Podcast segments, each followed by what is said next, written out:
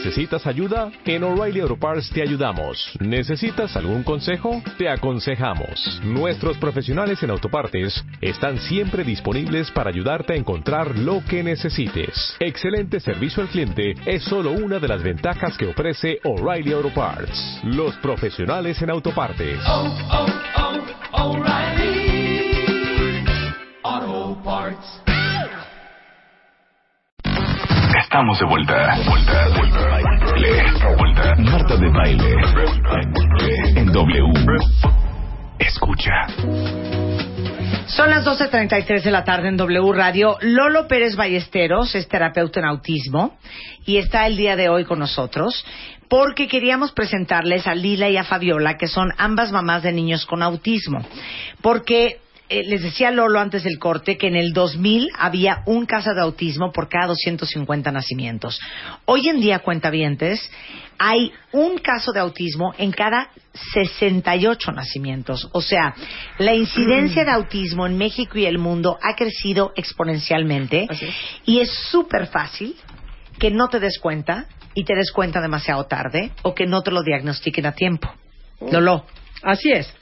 Mira, voy a decir algo. eh, me parece que los focos rojos nos pueden dar una idea rápida para que las mamás, si tienen por ahí un niño que, por ejemplo, no da sonrisas grandes o expresiones de alegría a los seis meses o después de esa edad, no comparte sonidos de ida y vuelta con mamá o con papá. O sea, No- ¿cómo? es- haz de cuenta, yo le hago ba, ba, ba, ba, ba, y él me repite ba, ba, ba, ba, ba, o algo parecido. ¿No? Me está como repitiendo lo que yo le digo. El niño que no lo hace no está bien. Eh, no sonríe ni hace otras expresiones faciales a la edad de nueve meses o, o más adelante. No balbucea a los doce meses. No hay gestos como señalar, alcanzar o saludar a los doce meses. No dice palabras a los dieciséis meses no dice frases de dos palabras que sean significativas, no incluye imitar y, y repetir frases. O sea, dos palabras que el niño espontáneamente diga, quiero agua, tengo sueño. Eh, cualquier pérdida del habla o balbuceo o habilidad social a cualquier edad. Por favor, las papás que, que tengan niños con estas características, por favor, llévenlos a revisar. No es normal, no es lógico. Si un niño llega a los dos años sin hablar y sin expresar sonidos o tratar de comunicarse señalando o, o entregándome su mamila o alguna manera de expresión, este niño tiene un foco rojo muy importante. No es necesariamente autismo, ¿eh? Claro. Puede ser otra cosa. Claro. Ahora, Lila y Fabiola son mamás de niños con autismo. Lila tiene un hijo de 11 años y Fabiola un hijo de 6. A ver, Lila, ¿qué empezaste a ver que dijiste, mi hijo algo tiene? Pues a los seis meses yo, no, yo este, notaba que tenía el tono muscular muy bajo, era muy frágil. Ya después, a, lo- a los ocho meses, él empezó con berrinches y berrinches y el aleteo y el correr de un lado a otro. Entonces yo dije, ahí anda algo raro, ¿no? Entonces pues acudí al Seguro Social y pues me tardaron mucho en darme el diagnóstico, pero cuando me lo dieron me dijeron que era este, que ya él nunca iba, iba a ser un drogadicto cuando fuera grande, que nunca iba a poder leer, no iba a poder escribir. Espérate, ¿cómo te dicen que tu hijo va a ser drogadito cuando sea grande me- a los ocho meses? Así me dijo ¿Basado la... en qué? La, este, la pediatra. En nada. En nada. Basado Que- en nada. Que eso iba a suceder, o sea, en lo- o sea, no me dijo, o sea, bueno, existen estas terapias y, y pues ya él puede, no, todo era negativo, o sea, no va a poder hacer esto, no, no, no. Pero no te dijeron qué tenía. No, nada más me, bueno, me dijeron que era un retraso en su desarrollo físico y mental. Nada más, y que no se podía hacer nada porque ya él nunca iba a lograr nada, ¿no? Qué fuerte, porque el autismo no es un retraso en el desarrollo físico y, Exacto. y- y- y- y mental. ¿Y a ti, Fabiola? Pues yo me empecé a dar cuenta cuando Santiago ya tenía casi tres años, fue muy ya, pues ya tenía una edad avanzada. Eh, nosotros decíamos que era muy seco y muy cortante porque decíamos que a veces era por el papá, porque el papá también aprendió a caminar muy tarde y todo. Y no, realmente él no presentaba rasgos que ahora podemos ver en los niños, pero sí, definitivamente eh, me dicen que estaba muy chiqueado, que estaba muy consentido, que era el único nieto de los dos lados. ¿Pero qué hacía o qué no hacía Santiago? Mm, mm, por ejemplo, no, ahora que lo veo, porque yo también pues no, no me daba cuenta, no señalaba. Era algo que nunca me di cuenta. Y, y ahora que veo los niños chiquitos, veo que mm, yo tengo una tinta de regalos y pasan y, y pues ven los globos, ven todo eso y Santiago no. O sea, Santiago nunca le llamábamos por su nombre, nunca volteaba. Llegó el momento en que, que nos dijeron, tienen que meterlo a la guardería. Lo metemos a la guardería y ahí deja de comer. Él de plano hubo un tiempo viendo unos escritos que yo tenía, porque yo hago una bitácora de, de, de lo que va pasando con él, y veíamos que tenía, yo creo que fácil un mes, y no es que más, comiendo nada más este gelatina, eh, comiendo queso y tortillas. Entonces, pues eh, eso fue como que un ya ahí yo siento que ahí como que se desató más no sé cómo mencionarlo pero empezó a haber más cosas que empezaba a girar las ruedas de por ejemplo yo veía que los niños bueno ahora lo veo los niños agarran los carritos y juegan y Santiago lo que hacía era ver un, un carrito una carriola y empezaba a girar las ruedas y a girar las ruedas y yo decía bueno pues eso es lo que le llama la atención pero nunca hizo un juego simbólico, nunca nos miraba los ojos. Mm, Me acuerdo que también una vez yo le decía, apaga la luz, no obedecía órdenes. Y yo le decía, apaga la luz, apaga la luz. Y entonces, pues sí me desesperaba porque yo decía, pues, ¿por qué no me entiende? Y, y no, o sea, ya se ponía a brincar, cosas que, que en un niño normal, pues regular, pues no, no presenta, ¿no? Entonces fue ahí cuando. ¿Y cuál fue la gota que derramó el vaso? Pues yo creo que el dejar de comer. De plano, yo decía, mi hijo se me va a morir. Y mm, recuerdo mucho que yo agarraba a Santiago y, le daba la comida hacia la fuerza y mi mamá me decía, lo vas a ahogar. lo-". Le digo, es que no come nada. Y entonces ya fue cuando, eh, como que fue un periodo de, yo creo que como tres meses más o menos, en donde ya la neuróloga me empezó a decir, ¿sabes? La pediatra, perdón, ¿sabes qué? Hay que llevarlo con el neurólogo. Pero pues yo decía, pues si mi hijo no está loco, o sea, eh, fue mi primera instancia, digo, no, pues Santiago está bien, o sea, no camina porque, pues el papá, decíamos, no, es que el papá caminó tarde, no habla porque el papá caminó tarde, y, y decíamos, pues está normal. Entonces ya fue cuando, cuando metimos a la guardería, no empezó a comer porque nosotros le dábamos la comida con, con la comida y en la puntita de la cuchara le poníamos este gelatina para que comiera. Y entonces así comía, pero llegó a la guardería y ahí me dijeron, ¿sabe qué? La gelatina es el postre, la gelatina se da al final. Y si no quiere comer, pues no come.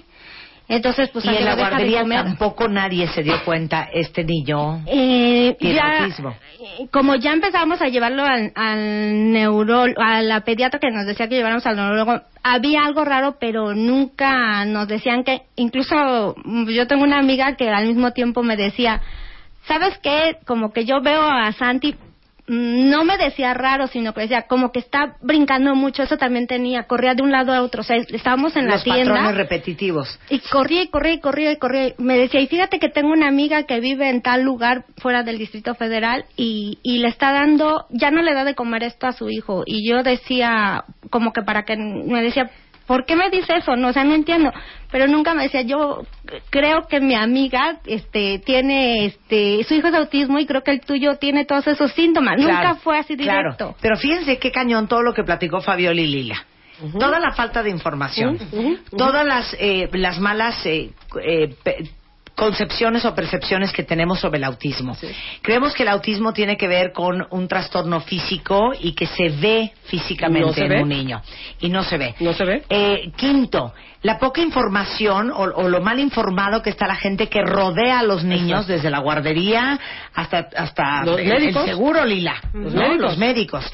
Y todo eso, y luego que los que sí sabemos del tema, te da pena voltearte y decirle a Fabiola, Sí. yo te voy a decir una cosa, hija, lo que tu hijo tiene es autismo. Se parece, Porque o todos tiene algo claro, parecido. pero nos da pena porque qué pena decirle a Fabi ¿cómo le vas a ¿no? decir? que lo que tiene su hijo es muy parecido a lo que tiene. Ahora, ¿por qué la no comida? ¿Por qué los patrones repetitivos? ¿Por qué el no comunicarse? ¿Por qué A ver, yo traigo aquí una información de Autism Speaks que para, para eh, la gente que quiera saber sobre autismo y que alguien va llevando la batuta en esto, porque tenemos que apegarnos a alguien, ellos son, están en Estados Unidos, y dice que el autismo es un trastorno neurológico complejo que generalmente dura toda la vida. Es parte de un grupo de trastornos conocidos como trastornos del espectro autista. Actualmente se diagnostica con autismo uno de cada 68 individuos y uno de cada 42 niños varones, porque los varones hay cuatro varones con autismo por una niña. O sea, es más de Es mucho más de varón, haciendo lo más común que los casos de cáncer, diabetes y sida juntos en niños. Es mucho más Entonces, común. es un trastorno neurológico. Neurológico. Tu hijo no tiene un retraso mental, No. tu hijo no tiene un problema de motricidad, No. este, nada más per se. Sí. Aunque hay niños que sí pueden cursar con retraso mental y hay niños con eh, este con habilidades, digamos, ¿no? Entonces ahí sí podemos clasificarlos en niños con más daño o menos daño dentro del autismo. No estamos hablando de Asperger, recuerden. El Asperger es otra cosa, pero el autismo, en el, en el autismo sí hay niños con más daño y niños con menos daño. Luego, eh, se presenta en cualquier grupo racial, étnico y social. Y es cuatro veces más común, como les había dicho, en niños que en niñas. El autismo daña la capacidad de una persona para comunicarse y relacionarse con otros. Y también está asociado con rutinas y comportamientos repetitivos. Ok, que era lo que tú pausa. Tanto Lila como Fabiola dijeron dos cosas. Que sus hijos no seguían instrucciones, no volteaban con su nombre.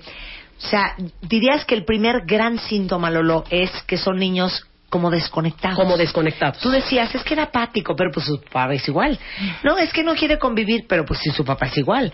O sea, son niños que son evidentemente niños desconectados de lo que está pasando a su alrededor. Y como mamá, la verdad es que sí lo sientes, Marta. Ya me han llamado muchas que me dicen, híjole, es que de verdad que escuché el programa hace un año y la verdad es que me pegó durísimo, pero, pero me he tratado como de salir adelante y decir, no, no, sí voy a hablar, sí, voy a preguntar. Les da muchísimo miedo y es comprensible. No se asusten, por favor, no se asusten y mejor hagan la llamada.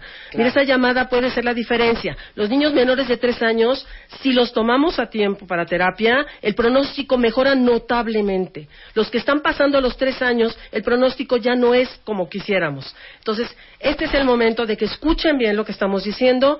Si tienen dudas, llamen, por favor. Ahora, yo les quiero preguntar a Lile y a Fabiola. Las mujeres tenemos un sexto sentido cañón. Las mujeres tenemos una intuición muy fuerte, que no siempre la seguimos.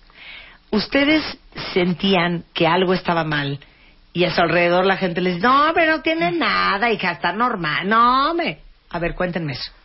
Sí, pues decían, bueno, a mí en mi caso me decían, este, pues ya va a caminar, o sea, sí, o sea, no todos los niños son igual, porque yo ya había tenido un niño anteriormente, Claro. pero yo sí notaba la diferencia en mi, de mi otro hijo a, a Yael, ¿no? Yo le ponía a hacer torres y él las tiraba y no hacía nada. Ahora, como dice Lolo, sí está bien que los tomen a temprana edad, pero ya él llegó ahí con Lolo a los seis años. Y yo me fui, yo iba a diario con Lolo durante un año. Lolo le enseñó a leer, a escribir y hoy ya él va en cuarto año a una escuela regular, está integrado y todo y va solo. Pero Entonces- fíjate qué cañón, hija, perdiste Ajá. seis años. Exacto. Seis años. Seis años nadie te dijo lo que ya él tiene es autismo. Ujú. Seis años. Sí, sí, sí. Seis años en un colegio. Seis años en no, guardería. No, no, No. Nunca fue a la escuela Nunca ya él fue a la precisamente escuela por lo mismo. Hasta los seis años entró. Llegó con Lolo, Lolo fue la que le, o sea, fue su primera escuela, primera- su, su primera maestra, escuela. Fue su primer maestra, ella le ense- ella durante Pero un año cañón, hija, diario. has Sí. encontrado a Lolo y te avientas tres años No, más. sí. Sí, claro. Sí. Sí, claro. Y ve todo lo que los médicos lograban, eh, o sea, creían imposible. Aquí está, ¿no? Pero esos seis años que ya él no iba al colegio, tú lo llevabas con un doctor, con un pediatra, con Ajá. un... Sí, al Juan N. Navarro y que recorría el, el de, este, el de colores, que es este Cisame, y me decían aquí no lo podemos atender y recorrías otro hospital y otro hospital y con Eduardo Díaz de Teletón y que vete para acá, vete para allá y, o sea, es Y así se te fueron seis años. Sí, así se me Pero fueron tú, seis ¿desde años, qué edad sabías que era autismo? Este cuando bueno a los digo, cuando a los ocho me- bueno no autismo me dijeron que era un retraso no No, autismo Ya, oficial. ¿Cuándo te lo diagnosticaron? este a los cinco años No puede ser, no puede ser que Lila, como muchas otras mujeres en este país, de vuelta cinco años y que visitando 852 doctores, la falta de información, nadie le haya dicho desde el día uno, tu hijo lo que es. tiene es un tipo de es, autismo. Así es. ¿Y tú, Fabi, lo sentías?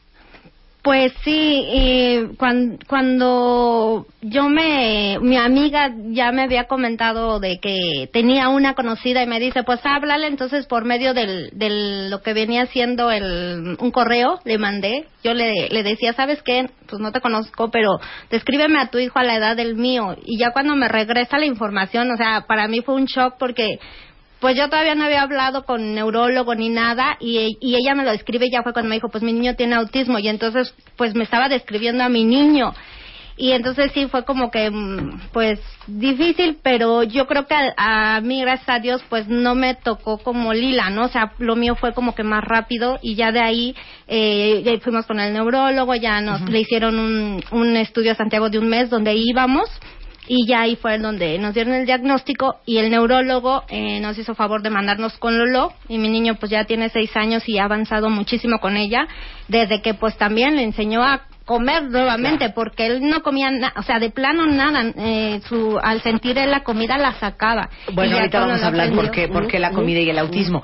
Pero les digo una cosa, cuentavientes, no es que yo los quiera volver a todos ustedes en doctores. Yo sé que no todos tienen hijos, ni sobrinos, pero al final, entre más de nosotros sepamos del tema, entre más de ustedes sepan sobre el autismo, uno nunca sabe, el día de mañana te topas a un niño en la vida, y que me ha pasado a mí 854 veces, y que puedes decirle a alguien, ¿sabes qué? todo lo que estoy observando de tu hijo me suena a que podría tener un tipo de autismo o un tipo de algo o una enfermedad rara que han escuchado en este programa y ayudarlos a encontrar ayuda. Y por eso es bien importante que aunque ustedes no tengan hijos, escuchen de lo que estamos hablando el día de hoy porque nunca sabes a quién vas a poder ayudar. ¿Por qué la comida? En- eh, estos niños tienen muchos problemas en el área sensorial, los cinco sentidos. Los cinco sentidos funcionan, pero funcionan de manera incorrecta, por decirlo de alguna manera. Tenemos problemas en los oídos, son niños que no soportan ciertos sonidos, a muchos de ellos se los tapan, eh, sonidos como licuadora, aspiradora, sobre todo ese tipo de motores, un taladro, un, eh, un globo que se rompe, eh, música muy, muy alta, por ejemplo, esos sonidos a ellos les molesta mucho.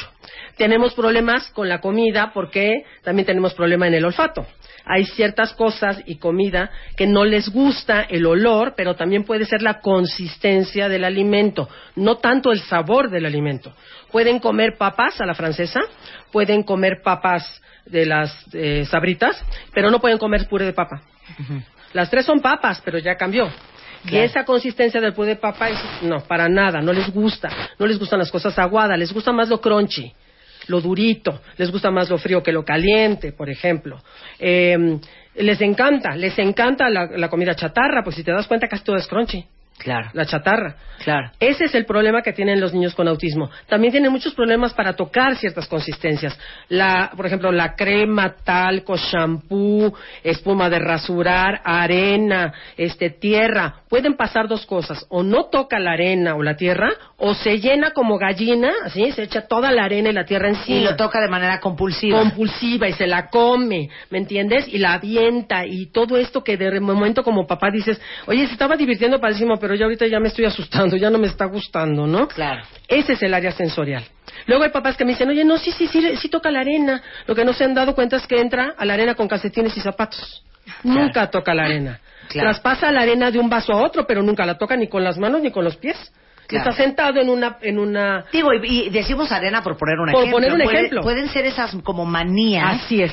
a ciertas cosas. Así es. Y los patrones de repetición que decía eh, Fabi que le daba vuelta a la rueda del carro o corren para un lado y para el otro y hacen cosas de manera repetitiva. ellos tienden a estimularse muchísimo y es que el- de verdad el cerebro se los pide. Entonces, correr de un lado a otro provoca como mucha aceleración en ellos. Eh, cualquier papá que haya tenido un niño que está corriendo de un lado a otro, cuando vas y lo paras, generalmente te hace un berrincho o llora. ¿Por qué? Porque esa estimulación es como una borrachera, estaba padrísima, ¿me entiendes? Me paras y me siento mal. O al revés, no me puedo detener y cuando me detienes así como que, uf, ay, gracias, ¿no? O sea, yo ya estaba corriendo, corriendo, pero yo no me podía detener. Es como si mi cerebro no me obedeciera, ¿no? Esos patrones son muy comunes en ellos. El que brinquen, el que aleten, que brinquen en la cama, el brincolín les fascina a todos, todo lo que gira les encanta. ¿Por qué agarrar el carrito, voltearlo y girar las ruedas? Pues porque a mí lo que me interesa es ver girar. A mí no me interesa para lo que sirve el carrito porque ni sé. No sé qué es el carrito. No sé qué es un juguete y que se juega. Eso no lo sé. Después me lo enseñarán. El niño con autismo no juega con los juguetes para lo que fueron hechos. Los agarra y anda pegando con ellos en todos lados, ¿no? Los avienta, los muerde, los chupa, pero no juega ni con la muñeca ni con el carrito para lo que fue hecho. Para rodarlo y la muñeca para cunarla, para darle su leche. Eso no lo hace, ¿ok? Claro. ¿Por qué es tan importante diagnosticarlo a tiempo? Ese es todo el meollo de este programa, cuentavientes. Porque mira, pueden llegarte niños de 13 años con pañal que nunca les enseñaron nada, que son hombres de 1,80 y que pesan 100 kilos. ¿Quién diablos va a entrar a trabajar con un, un ser de, ese- de esa edad que parece un niño pequeño? Estos niños necesitamos trabajarlos rápido para que aprendan muchas cosas rápido. Ahorita que son pequeños es mucho más fácil, como suele suceder en todo en la vida. Tienes que enseñarles a ir al baño, a comer, a, a no hacer berrinches, sino a comunicar, porque muchos de sus berrinches tienen que ver con la comunicación. No nada más lo hago porque se me da la gana, sino porque no te puedo decir que tengo sed, o no puedo decir que tengo hambre, o no te puedo decir, no sé, no, que me duele el estómago, por ejemplo, ¿no? Que ese es el dolor de muchas madres. Dice, ¿cómo me va a decir cuando le duela algo? Claro. ¿No? Eh, es muy importante que sea lo antes posible, porque entre más pequeño, mejor será. Ahora, el, el espectro autista, por eso se dice espectro autista, tiene muchos niveles de autismo y ahí adentro cabe también el síndrome de Asperger. Así es. Que también lo ve Lolo. Así es. En el, síndrome, el síndrome de Asperger es otra cosa. Estamos hablando de un niño muy funcional, que va muy bien en la escuela, que hablaba desde muy chiquitito como señorcito, como siempre eh, bautizó este Marta de baile a esto, de que, ay, es como un señorcito, tiene dos años y habla padrísimo, usa palabras increíbles, no dice tu pelo, dice tu cabello. Y entonces a los papás se les hace padrísimo y a las demás personas, ¿no? Pero adivinen, no está tan bueno eso. O sea, vayan, vayan revisando a ese niño poco a poco. También tienen obsesiones muy fuertes. Les gustan las coladeras y todas las coladeras de México. Sí. O les gusta los dinosaurios, pero se lo saben todos. Y es en serio, se lo saben todos. Claro. Hay mucha obsesión. Eso es Asperger, pero dentro del autismo hay diferentes niveles, ¿no? Así es. Puede ser, por ejemplo, bueno, en el autismo podemos tener a niños muy dañados, que esos niños seguramente están con medicamento y en casa, no podemos salir de ellos, con ellos. Eh, a, a mí no me llegan esos niños, me llegan niños un poco más funcionales y niños muy, muy funcionales, como Yael, que va a una escuela de gobierno solo en cuarto año de primaria. No te voy a decir que la cursa perfecto, porque no es así, pero Yael y su mamá han hecho un gran esfuerzo por tratar de sacarlo adelante, ¿no? Ella sola, las dos están solas, ¿no? Eh, sin pareja y entonces, este, pues bueno, así nos tocó y así lo vamos a hacer. Además quiero que sepas que las dos son eh, auxiliares mías en este momento ya. Son mamás que han aprendido tanto que en este momento ya trabajan conmigo. Muy bien. Bueno, ¿dónde pueden encontrar ustedes a Lolo? ¿Dónde encuentran más información sobre el tema del autismo? Con mucho gusto. ¿Y dónde pueden encontrar eh, a Lolo y a los mejores terapeutas de este país en el tema de autismo? Eso. En, pueden eh, ver mi página es www.autismoterapia.com y también pueden ver la de Asperger que es www.aspergerterapia.com. Ujú. Teléfonos 56 59 29 18. Eh, celular 044 55 34 86 53 13. Y recuerden que estamos dentro del CEDI, que es una escuela regular a donde estamos integrando a los niños. Está en Londres 26 en Coyoacán. Muy bien. Eres una Ya lo sabía. Eres una maravilla, Lolo, eres lo Gracias. máximo. Sí. Muchas gracias, Lile, muchas gracias, Fabiola, por No, venir a contar su historia. Gracias y acuérdense, cuentavientes, no están escuchando este programa por pura casualidad. Ya poseen esa información, la información es poder. Y si no es para ustedes, seguramente en algún momento estoy segura que van a poder ayudar a alguien más. Muchas gracias, Lolo. A ti. Son 12.57 de la tarde en W Radio.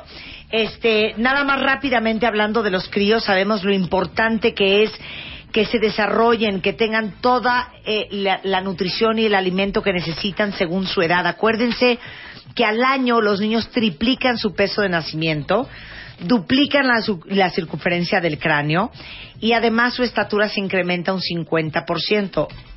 O que el estómago de los niños de seis meses es cinco veces menor que el de un adulto. Entonces, los cambios de necesidades nutrimentales son en promedio cinco veces mayores. Por eso hay que asegurarse que los alimentos que les demos sean los adecuados para ellos, porque tienen muy poca capacidad para comer. Por eso lo poco que comen tiene que ser comida súper nutritiva. Los cereales Nestum son la manera ideal para brindar mayor cantidad de nutrimentos en pequeñas porciones.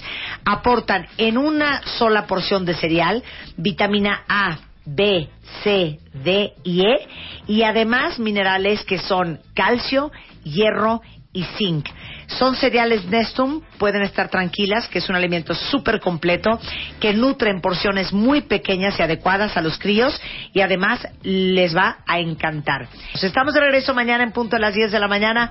Pásenla bien, cuentavientes. Adiós. Bye.